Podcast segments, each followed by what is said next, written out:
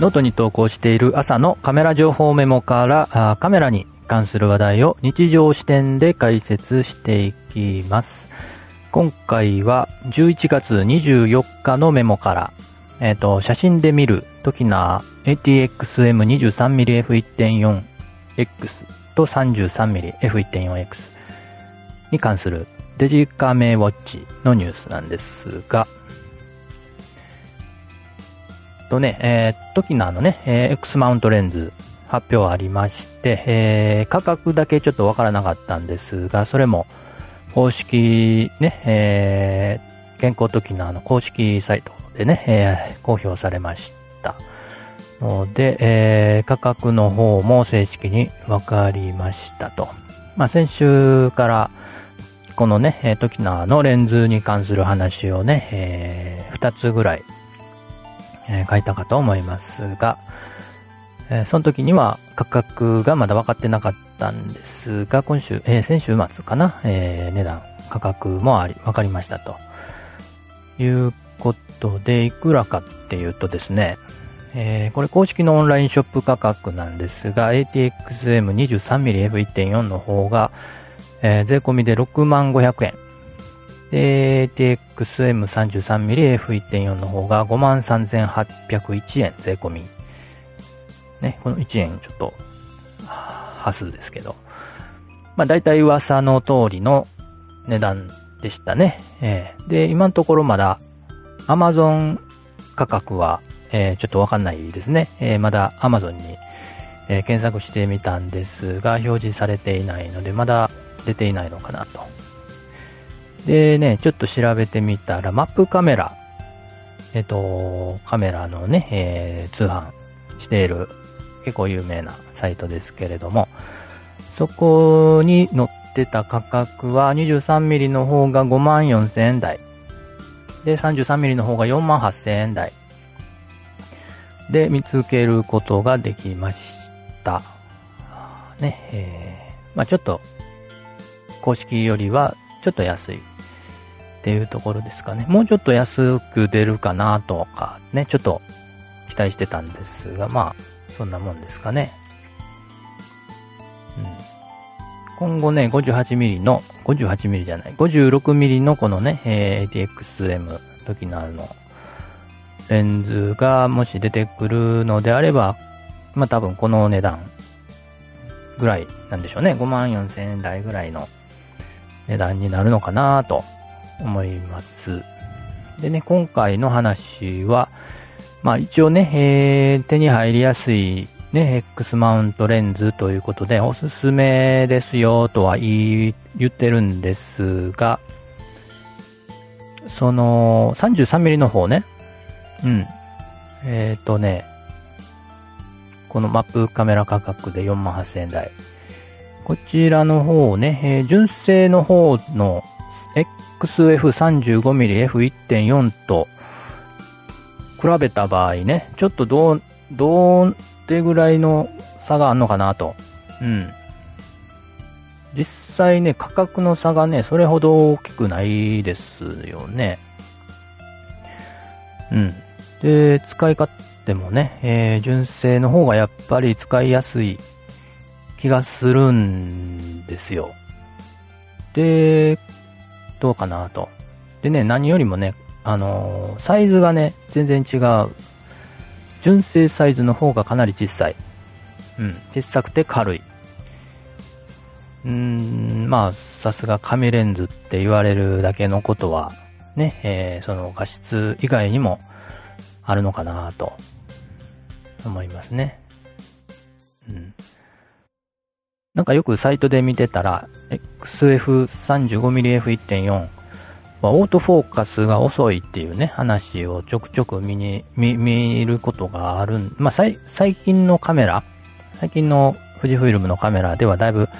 えー、それも改善してるみたいですけれども、まあなんか遅いっていうね、えー、よく見かけるんですが、私はあんまりね、えー、他のレンズあんまり使わないからかもしれないですけど、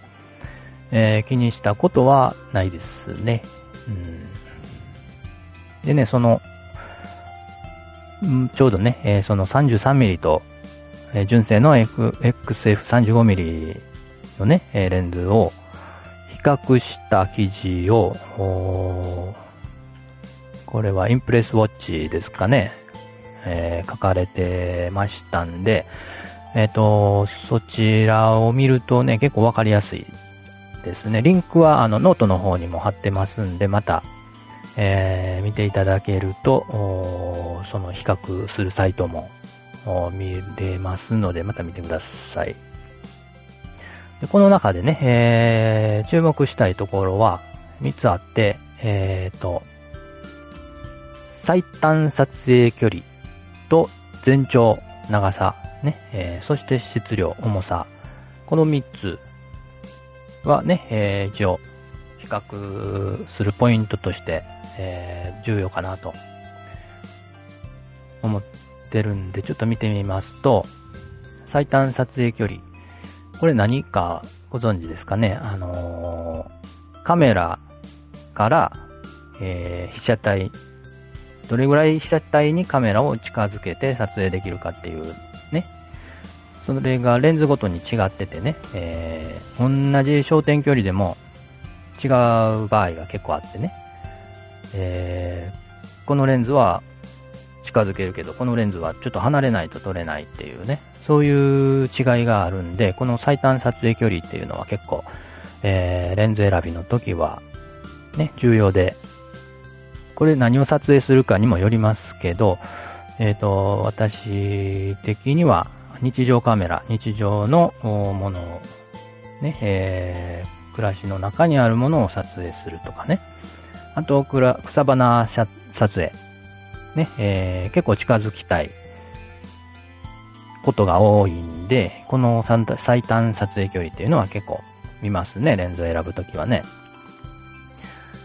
で、純正の方がね、えっ、ー、と、XF35mm の方が、えー、28センチまで近づけると。で、トキナーの ATXM の方の 33mm は40センチになってると。んで、だいぶ違いますよね。12センチ。ね、12センチがどれぐらい違うのか、ちょっと感覚、ね、わかりにくいかもしれないんですけど、まあ、例えば、ね、えー、椅子に座っててテーブルがあって、その上のね、ものを取りたいってなった時に、まあ、純正の XF35mm であれば28センチまで近寄れるんで、まあそのまま普通に何のね、ストレスもなく取ることができるかなと思うんですが、ね、40センチになるとちょっとね、背中のけぞる感じになる場合があるかなと。もしくは椅子をちょっと後ろに引いて取るとかね。そういうのが必要になってくるんで、まあ一回一回これをやるとなると結構ストレス感じるかもしれないなとねうん。こういう近いものを取らない人であればね、全然問題、そういう観点はあんまり関係ないですが、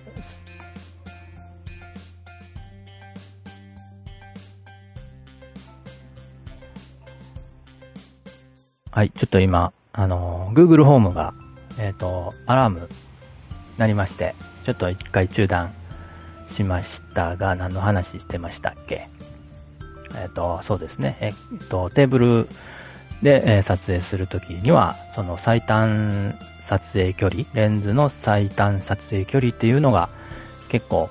重要ですよというお話でしたね。うん。なのでね、これな、ノートの方でもね、えー、何度も多分書いてたと思いますが、ね、えー、もしね、今後レンズ選びするときには、えー、その仕様書にね、大体書いてますんで、えー、最短撮影距離はチェックした方がいいかなと思います。あと、全長質量ね。これも、まあ、えー、と、純正が 50.4mm で、えー、TXM が 70mm、72mm なので、えー、結構2センチぐらい違いありますね。えー、レンズでね、2センチって言ったらだいぶ大きく感じる、違い感じると思います。で、重さも100、純正が 187g で、ATXM が 285mm。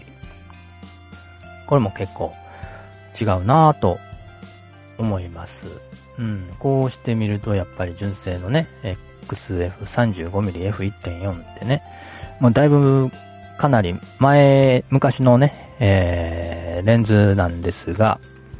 あすごいね、えー、いいレンズを作ってたんだなぁと、改めて思いますね。うん。